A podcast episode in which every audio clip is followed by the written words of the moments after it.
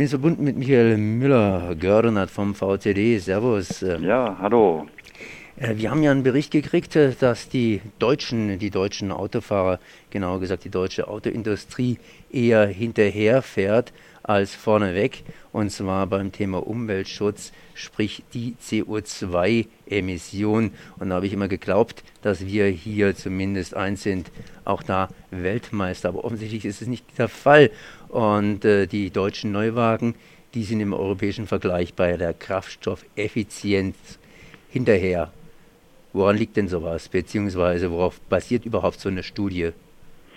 Also jedes Jahr werden ja in Deutschland die Fahrzeuge, die auf den Markt kommen oder neu auf den Markt kommen und verkauft werden von den Leuten, äh, ja, dokumentiert, was ist deren CO2-Ausstoß, was verbrauchen die und dann macht das Kraftfahrtbundesamt ja immer zu Beginn des Neujahres dann so die Bilanz, wie sind denn so die Trends und die einzelnen Daten der Neufahrzeugflotte des vergangenen Jahres. Und da hat sich jetzt nun mal gezeigt, dass der Verbrauch und der CO2-Ausstoß nur kaum im Vergleich zum Jahr 2013 gesunken ist.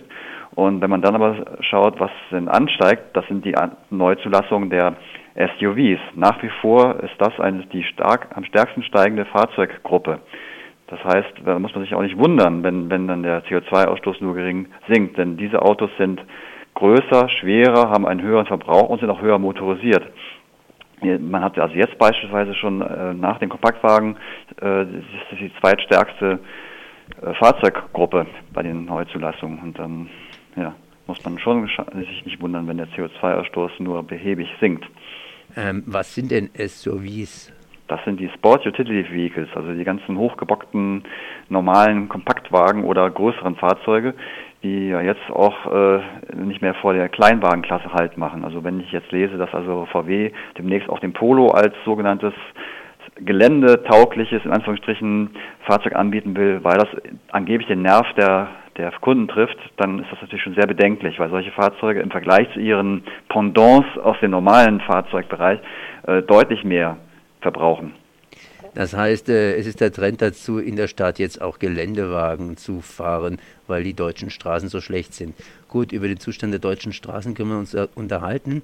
Äh, ich habe vorhin ganz salopp gesagt, dass die deutschen Autobauer praktisch da hinterherhinken würden. In Deutschland werden ja nicht nur deutsche Autos gekauft, sondern auch hier Autos aus Frankreich oder Japan etc. etc. Wie sieht es denn da in der Richtung aus? Das heißt, in Deutschland werden immer mehr und mehr, sprich Sprit quasi spritfressende Fahrzeuge gekauft oder immer noch gekauft. Aber wer bietet denn hier eigentlich an und warum bieten die das an? Also klar, weil sie hier nachgefragt werden, aber wer bietet denn hier eigentlich an oder günstige Autos an, also spritgünstige Autos? Im Prinzip bietet jeder Hersteller ja äh, spritsparende Fahrzeuge an, auch deutsche Hersteller. Und die sind in vielen Segmenten, haben sie auch die spritsparendsten Modelle. Nur das sind die reinsten Ladenhüter. Also wenn man dann ins Ausland schaut, dann sieht das schon ganz anders aus. Da werden halt wirklich die spritsparendsten Modelle oftmals gekauft.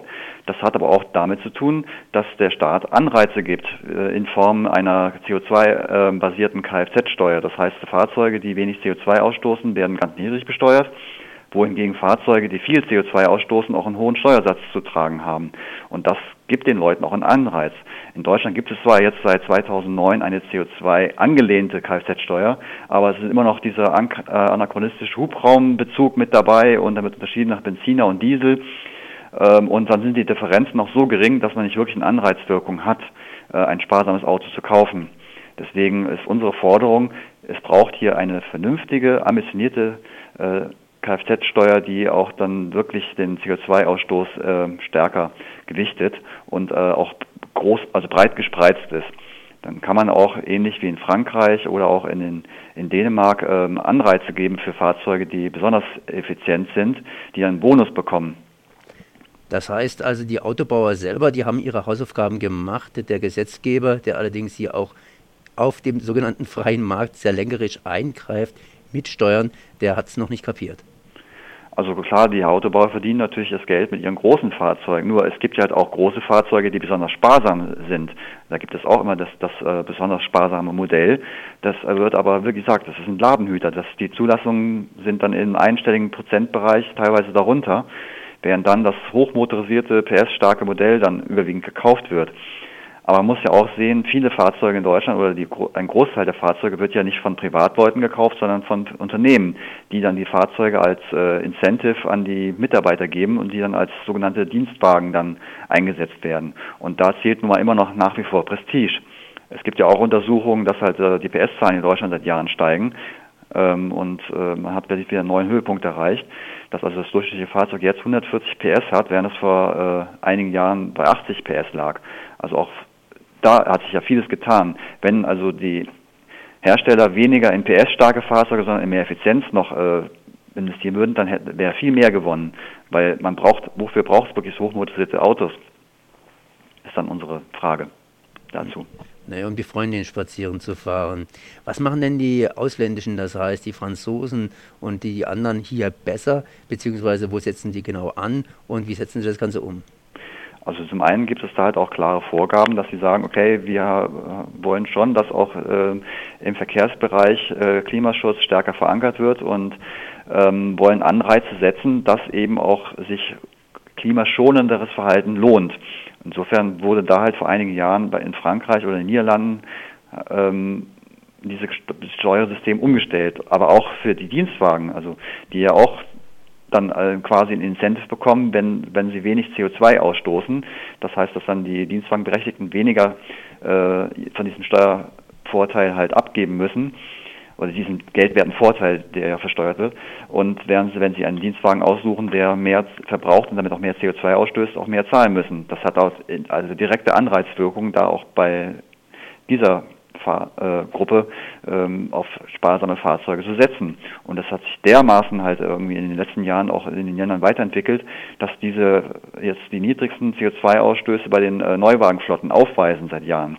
Also die Niederlande beispielsweise liegt jetzt ähm, lag im Jahr 2003, Ende 2013 bei 109 Gramm CO2 im Schnitt pro Neufahrzeug, während Deutschland ähm, in Ende 2013 bei 136 Gramm lag, also knapp 30 Gramm drüber.